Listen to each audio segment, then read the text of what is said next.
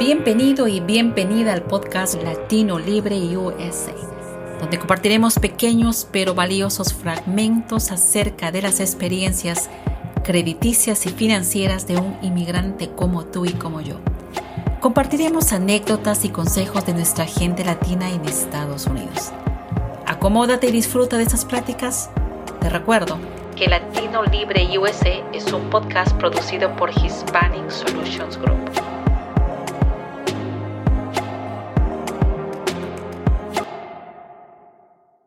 Continuando con los testimonios, con la información de gente como tú y como yo que nos va a compartir sus experiencias en los Estados Unidos. Una experiencia que para mucha gente ha sido muy difícil, para muchos ha sido difícil adaptarse y definitivamente también hay muchas cosas que tenemos que celebrar nosotros los inmigrantes. Así que el día de hoy tengo pues que dar la bienvenida a Fabio Tenorio. Él es hondureño, tiene 55 años y vamos a ir al grano con Fabio. Fabio, gracias por compartir tu tiempo con nosotros y muchísimas gracias de corazón porque esperemos que este, este podcast sea escuchado para, con gente que acaba de llegar a los Estados Unidos, con gente que puede aprender de todos nosotros. Y cuéntanos de cómo llegaste a los Estados Unidos y hace cuánto tiempo tú tienes viviendo en los Estados Unidos. Sí, Jessica, muchas gracias por la invitación a participar en tu podcast. Y, sí, esperemos de que eh, esta información llegue a la gente que está eh, recientemente llegando aquí para que puedan tener un pasito más adelante, ¿no? Y, y no pasen por algunas cosas que nosotros ya pasamos. Pero sí, yo vine aquí a los Estados Unidos en el año de 1989. O sea, eres un veterano como siempre le digo a mis invitados. Ya, ya, yo ya tengo un tiempito de estar por aquí y bueno, eh, eh, la razón por la que vine, obviamente vine a estudiar y bueno, y después de ser estudiante, pues al final pues me quedé por estos lados. Y, y bueno, eso es, ese es el tiempo que yo he estado por aquí.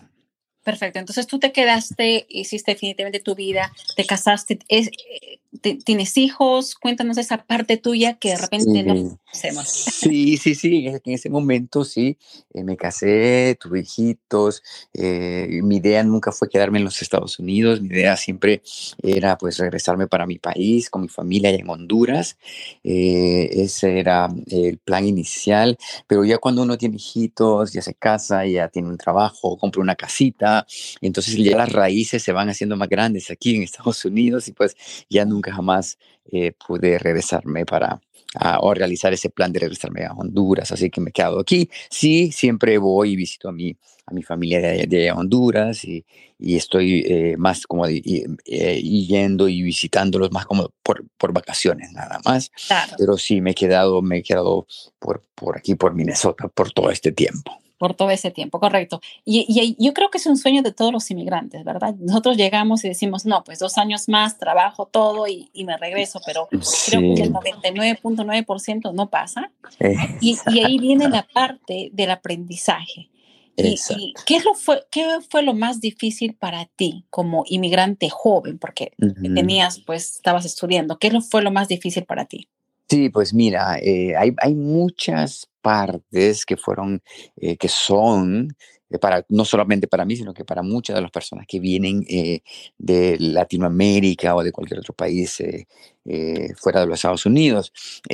para mí creo que lo más, lo más impactante fue la parte del idioma, porque yo obviamente crecí en Honduras, pero nunca yo nunca fui a un colegio bilingüe, como ahora que hay mucha gente que, que acostumbra a eso, estar en un colegio bilingüe. Y, y, o sea, cuando yo vine aquí a Estados Unidos, pues mi nivel de inglés era tan, pero tan bajito.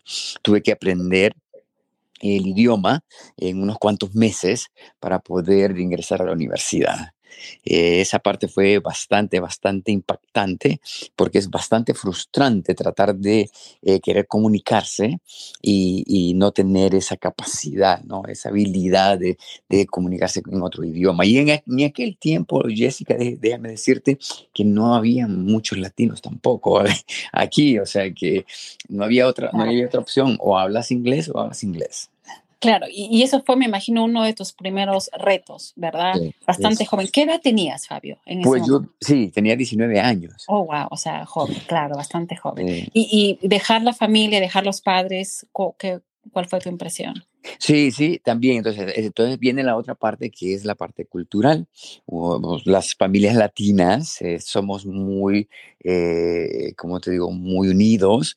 Y yo, o sea, a pesar de que yo estaba en la universidad, pues yo siempre viví con mis padres, ¿no? Y con mis hermanos. Entonces, las familias latinoamericanas son muy, muy, muy, muy unidas. Entonces, empieza uno a ver esas diferencias, ¿no? Viene uno aquí y mira esas diferencias, que, la, que aquí los sistemas de vida son un poquito diferentes. Y entonces, eh, al no ser el mismo sistema con que uno está acostumbrado, pues también ese es otro, otro choque que, que uno tiene que eh, absorber y, acostumbrar, y acostumbrarse a ver es, es todo eso que es muy diferente en cuanto a relaciones personales, en cuanto a las familias, en cuanto a, a los amigos y eso. Y ahí viene la parte del trabajo y viene la parte del tema que vamos a hablar del crédito y de las finanzas. Ah, ¿En qué momento te diste cuenta la importancia del crédito en los Estados Unidos. No, no, claro, mira, mira, eso es un aprendizaje que se toma mucho tiempo. El sistema de Honduras, al menos es mi experiencia, en, Honduras es, los sistemas en aquel tiempo eran muy diferentes, ¿no? Entonces, eh, yo me recuerdo que tuve que abrir una cuenta de banco yo nunca, tenía una, nunca había tenido una cuenta de banco. Pues, mis, en aquel tiempo, pues mi padre, mis padres manejaban las finanzas y, y, yo nunca tuve la necesidad de tener una cuenta de banco y manejar mi propio dinero. Eh, pero aquí vine aquí, tuve que hacer eso. Y entonces, el primer, el primer eh, experiencia es cuando se cuando te cuando haces un cheque y no estás pendiente del balance que tienes en tu cuenta de cheques y que haces cheques y te haces un cheque y que te y que te rebota el cheque porque porque tenía 5 dólares menos y en tu suma mental, no, sí tengo suficiente, y, ya no, sí, lo hago el cheque, ¿no? Y te rebota. Esa es una de las primeras experiencias que yo creo que a todos nos ha ocurrido. Claro. Y una de las cosas que de repente la gente que nos escucha en Latinoamérica, en México, es, en nuestros países, tener cuenta de cheques generalmente sirve, por ejemplo, en mi, en mi país, como es Perú, sirve para la gente que tiene eh, negocios. Pero a diferencia en Estados Unidos, absolutamente todos pueden acceder a una cuenta de cheques, es decir, un cheque físico donde uno puede escribir sus cheques. Y ahí es lo que habla Fabio, que siempre nos encontramos con ese problema. ¿Y, y qué lección tú sacaste? Porque no, tú me acabas de decir algo bien cierto, todo el mundo tuvo ese problema. Sí, todo el mundo pasa por eso mismo y, y tal vez es una cuestión mental que no, eh, eh, tengo 100 dólares en mi, en, mi, en mi, cuenta y no, la verdad solo tenías 98 dólares y hace el cheque por 100 porque pensaste que tenías eh, los 100 y no. Entonces, ¿qué, ¿qué, aprende uno? Que hay un sistema que inmediatamente el banco, el banco usualmente, bueno, dependiendo del, del tipo de, de, institución que sean, pero hay algunas opciones que te, te pagan, te pagan el, el, el cheque, ¿no? Algunas veces te lo pagan, pero te cobran eh, eh, ¿cómo se llama? una eh, cobertura, un seguro. Una cosa, un seguro, como un seguro, y te lo pagan, o sea, no, no rebota, te pagan, pero tienes pero te cuesta. Pero te, sí, cuesta extra, ¿no? Correcto. O a la otra opción es que no tengas el seguro, entonces simple y sencillamente la persona que, que, que tú le escribiste el cheque va a tener problemas porque no va a recibir el dinero y, y, hay una cantidad de situaciones porque el banco de esa persona le va a cobrar le va a cobrar costos por no por haber eh, tratado de cobrar un cheque sin fondos o, no suficientes fondos el banco tuyo también te va a cobrar a ti por haber eh, emitido un cheque que no tenía suficientes fondos. Entonces, ese montón de costos eh, se van aumentando. Y, es, y en, esos días, pues, eh, como estudiante, pues tampoco, yo tampoco tenía mucha, mi parte financiera, pues no tenía mucha plata y estar pensando de que, cada, que cuando pasó algo así, tenía que pagar lo mío y lo de la otra persona, más lo que le tenía que dar. Entonces, eh, hay, que tener mucho, mucho, mucho cuidado en, en ese aspecto, ¿no? En la parte financiera para asegurarse de que los fondos estén y que no es cuestión de que, ah, es que lo que yo pienso que tengo. No, no, no. Antes, antes de hacer cualquier cheque, escribir cualquier cheque, hay que asegurarse que la cuenta esté ahí y que tiene suficiente dinero. Correcto. Y no solamente es el, el impacto económico, porque si una persona que gana tan poquito tiene que pagar, imagínate, 70 dólares por un cheque de 100. exacto, exacto. Tener muchos problemas, pero también hay estados donde hacer un cheque y que se devuelva puede ser un crimen que puede ser penalizado. Entonces a la gente nos escucha y dice, no, hay que aprender, por eso es que estamos compartiendo esas historias para aprender de cada uno de nuestros invitados. Entonces, la lección es aprender el presupuesto, hacer su presupuesto de cero, pero y de ahí tú aprendiste la lección de una forma bastante aplicada, porque de ahí convertiste tu crédito a, tu favor, porque te volviste, eh, me imagino, después de dos años, para que nos puedas contar cómo tu crédito favoreció que crezcas financieramente, para que nos puedas explicar de la parte que haces de repente inversión. Sí, pues mira, así rápido, rápido, pues llego aquí y miro esto eh, y te hablo del cheque porque cada vez que hace un cheque y te rebota tu crédito, tu, tu score de crédito se baja. Entonces, eh, llego y eh, me doy cuenta de que hay un sistema donde cada persona tiene un numerito que le llaman el credit score, ¿no? Y, y, y, ahí eh, hay compañías que se dedican a llevar las cuentas de quién pagó, quién nos pagó, el que, el que pagó 10 días más tarde de lo que tenía que pagar. Hay una cantidad de detalles de cómo es que calculan ese, ese crédito, el score de crédito, ¿no? Correcto. Y entonces me doy cuenta que hay un sistema y yo, al menos en Honduras, en aquellos momentos no existía. Creo que ahora, ahora sí ya hay un poco más de, de ¿cómo se llama?, de herramientas. Flexibilidad. exacto, que usan allá, pero en aquellos tiempos no. Entonces eh, me di cuenta que estaba ese credit score y entonces hay que empezar a aprender de que cada vez que algo pasa, cada vez que, que, que que un cheque te rebota cada vez que no pagas a tiempo, si te, te, tardaste dos, tres días más, todo eso te lo llevan ahí contadito. Y, y, entonces uno tiene que aprender eso, porque si no, cuando ese, cuando ese credit score se baja, entonces hay otras repercusiones. ¿Qué tipo de repercusiones? Si el credit score está muy bajo, tal vez tú quieres eh, coger un, un préstamo para comprarte un auto. Y entonces, el, exacto, entonces el, el interés, la finanza para, para poder comprar ese carro, el interés varía dependiendo de tu número de, de, de score. si tienes un score muy bajo, puede llegar hasta 7, 8, 9%, pero si tienes un buen score, pues hasta 1.9%. Entonces la diferencia es, es, abismal. es abismal. Y, en los latinos es peor porque recordemos que los latinos tenemos acceso en la mayoría, yo creo que un 70%, porque es lo que me doy cuenta cuando reviso reportes de crédito todos los días en Hispanic Solutions, cuando hacemos el proceso de evaluar el crédito y cómo podemos mejorarlo. Ellos reciben el préstamo subprime. Hemos visto incluso, Fabio, intereses del 33%. Hay gente que paga 33%. Entonces, eso es una locura. Y la gente siempre dice, pero ¿por qué tengo que seguir trabajo y trabajo y no puedo ahorrar? justamente por esos pequeños errores.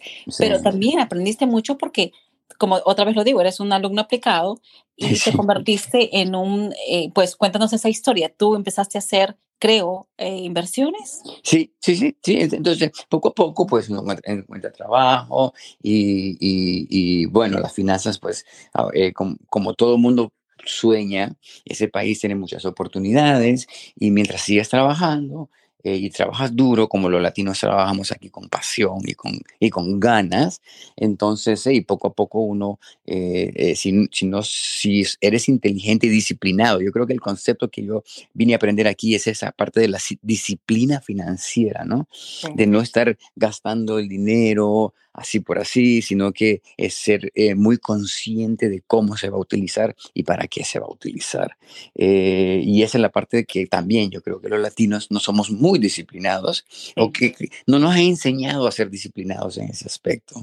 Entonces, eh, venimos aquí en, un país donde el sistema se requiere de una disciplina porque si no, eh, eh, hay, hay, repercusiones negativas, ¿no? Si, si, uno no es disciplinado. entonces, ese concepto sí me ayudó, me ayudó muchísimo y sí, comencé a tener una platita ahí extra y comencé a hacer algún tipo de inversiones, más que todo a comprar, a comprar eh, algunas propiedades eh, para la renta, ¿no? Para rentar residencial a, a, nivel de residencial. Y ese es un tema que también mucha gente piensa, bueno, tienes, eres, compraste tu segunda casa, la renta y ahí se acabó. Ahí hay muchas más porque viene la parte de ser responsable como dueño de casa, porque tienes que tener licencias, que también es otro pecado de los latinos que piensan que queremos hacerlos, recortar algunas cosas y no evitar la licencia. Entonces, también es otro proceso, como tú dices, de disciplina y dispuesto a aprender. ¿Qué otra cosa tú le podrías decir a la gente que nos escucha y dice, mira, ya vivo tan joven, aprendí esto? ¿Qué otras cosas tú aprendiste? Porque entiendo que en tu vida personal pues, pasaste con un proceso difícil que de repente mucha gente no lo quiere hacer y yo no sé si lo quieres compartir con nosotros para que la gente que nos está escuchando como tú en este momento dice, estoy pasando en este momento por algo que Fabio pasó. ¿Qué puedo hacer? ¿Cuál sería tu consejo, Fabio? Sí, sí, yo, yo, creo, que, yo creo que cuando uno pasa por momentos difíciles, eh, bueno, la mente se le nubla y tu capacidad de tomar decisiones eh, eh, está, se, pone, se, se hace muy limitada. Entonces, eh, cuando si alguien está escuchando el, eh, este podcast eh, y, y, quisiera saber qué puede hacer, es cuestión de tener un poquito de calma y de tranquilidad y tener los nervios. No, no, no hay que desesperarse, ¿no? especialmente en la parte financiera. hay muchas opciones, hay organizaciones que te pueden dar una manito. obviamente todos tenemos familiares que también pueden ayudar. Eh, pero lo peor que uno puede hacer es desesperarse y hacer lo primero que, que, que, se le pone enfrente, ¿no? Eh, a mí me ha ayudado mucho esa, esa estrategia de tranquilizarme, de calmarme, porque sí he estado en situaciones difíciles donde la renta está, donde tengo que pagar la renta y mi cheque me llega el viernes, pero la renta la tengo que pagar el, el, el lunes, ¿no? Entonces uno se desespera y no hay qué hacer y, y eso. Entonces eh, hay, que, eh, hay que asegurarse de que uno esté en contacto y que haya una comunicación fluida con todas las personas con quien uno tiene responsabilidades. Eh, antes, en, vez de dejar pasar las cosas, es, es muy fácil agarrar el teléfono y llamar al, al edificio de apartamento donde estoy rentando y decir, mira, me llega mi cheque hasta el viernes y, el, y, yo lo tengo que pagar el lunes, ¿qué puedo hacer? Y te lo aseguro que la mayoría, la mayoría de todas esas organizaciones te van a decir, ok, perfecto, no te preocupes, eh, este, las opciones son estas, esta la opción A, la opción B o la opción C. Correcto. Entonces, entonces ahí ya, ya es más, eh, eh, le da a uno un poquito más de paz mental y puede tomar la mejor decisión. Claro, lo peor es no intentar, pero de todo, uh llegaste joven, aprendiste, y tú quieres poner en práctica todas las cosas que, que tú has aprendido, porque como tú hablas, hablas de la de lo que puede hacer un, un, inmigrante. Y en este momento tú diriges, eres director ejecutivo de la Cámara de Comercio Latina en Minnesota. Cuéntame de qué se trata, cómo puedes tú a la gente que en este momento dice voy a ser emprendedora y estoy como emprendedor, ¿Qué es lo que tú le podrías dar como consejo, Fabio? Sí, sí, sí. Eh, creo que estamos en el lugar correcto y en el país correcto. Creo que las condiciones que este país nos da para poder eh, ser emprendedor eh, son, muy, son muy accesibles y mucho más flexibles que por lo menos en Honduras, cuando yo lo comparo con, con mi país, ¿no? Entonces estamos en el lugar adecuado, en el, donde hay, están las herramientas necesarias y como, como el director ejecutivo de la Cámara de Comercio, yo cada día tengo la, la oportunidad de trabajar con eh, negocios latinos, emprendedores que quieren pasar a su siguiente nivel, que quieren mejorar, que quieren expandirse. Y, y, y sí, hay muchas, aquí especialmente aquí en Minnesota, hay muchas herramientas, eh, eh, mucho tal vez dinero disponible de compañías muy grandes que están dispuestas a dar, a proveer una mano a las personas que quieren ser emprendedores. Entonces es cuestión de conectarse, de no, de no aislarse, sino que siempre estar en la búsqueda. de ¿Qué, ¿Qué, más hay? Que tiene que haber algo ahí que, que me pueden dar una manito para comenzar mi negocio, para para empezar las operaciones, eh, qué sé yo, cualquier tipo de negocio que, que, que, que tenga en mente se, se puede realizar. Entonces, no hay que aislarnos, hay que a, participar activamente con cuestiones de cámaras de comercio, con cuestiones de actividades sociales de la comunidad. Ah, uno ahí ah, es ahí donde uno hace esas conexiones y conoce gente, conoce gente y entonces eh, vaya, ahorita en la Cámara de Comercio, pues, eh, y tú sabes, eh, Jessica, tuvimos la oportunidad de dar unas, unos fondos, grants, para algunos negocios pequeños latinos. Y, ese, y, esos fondos, ese dinero, pues es de mucha ayuda para estos, para estos negocios, para que puedan eh, continuar con sus operaciones, ¿no? Y, y sí hay muchas y muchas, muchas opciones, pero si uno no busca, si uno se queda en casita pensando qué le voy a hacer, nunca se va a encontrar. Es cuestión de estar allá afuera, a eh, preguntar, conectarse, escuchar estos podcasts. Ahí también eh, uno consigue información que por si fuera de otra manera tal vez no, no llegaría esa información a, a sus manos. Correcto, ahora tienes eh, las redes sociales, hay mucha forma de poder aprender, no hay excusa. Y en los consejos y lo que hemos aprendido el día de hoy de parte de nuestro invitado Fabio Tenorio, disciplina, dispuesto a aprender y hacer networking, conectarse, conectarse, conectarse. Y muchísimas gracias, Fabio. ¿Algo más quieras agregar a toda nuestra comunidad en Latinoamérica, en Estados Unidos, los latinos que te están escuchando? Sí, sí, sí. Eh, en primer lugar, pues gracias por la oportunidad, Jessica. Eh, mira, los latinos en, en, Estados Unidos y específicamente aquí en Minnesota eh, somos, en número nos estamos haciendo más grandes y la cultura tradicional americana se ha dado cuenta de que somos eh, muy trabajadores, que le ponemos pasión al trabajo, le ponemos las ganas al trabajo. Entonces, y lo, lo que yo escucho de compañías eh, más americanas es que mis, mis, empleados latinos son los más loyal, loyal, los más, los que ahí están, me están ayudando siempre, con los que más puedo confiar. Entonces, tenemos esa, esa, eh, esa fama de ser buenos trabajadores y buenos empleados y buenos, y buenos comerciantes y que, y que le estamos dando, ¿no? Entonces, yo lo, lo, lo que puedo mencionar es que, eh, que, que utilicemos todo eso para nuestro beneficio, toda esa fama, esa popularidad que se nos están dando como buenos trabajadores y buenos em, empleados para para eh, asegurarse que o, hacemos, o, somos buenos empleados, hacemos un buen trabajo en mi, en mi compañía para, para, poder pasar al siguiente nivel, para que me den una promoción, para que me miren y me utilicen en cargos tal vez más altos y mejores, ¿no? Eh, y, si, y, si somos, y, si y si somos em, emprendedores, pues lo mismo, para, para ponerle ganas al trabajo y, y, no, y no desmayar, ¿no? Y estar ahí siempre adelante eh, para que es el negocio potencial que se quiera hacer, pues eh, sea todo un éxito. Tenemos todos los, eh, las herramientas este país pues, nos ofrece esas, herramientas y nosotros solo tenemos que utilizarlas de la mejor manera. Así es. Muchísimas gracias, Fabio Tenorio, el director ejecutivo de la Cámara de Comercio Latina en Minnesota. Su testimonio está compartiendo consejos con nosotros en Latinos Libre USA. Gracias, Fabio, y conmigo será hasta mi próximo episodio. Ok, muchas gracias. A usted. Gracias por habernos acompañado.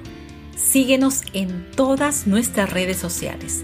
No te olvides de suscribirte a este podcast y activar tus notificaciones para que te enteres de cuando subamos un episodio nuevo.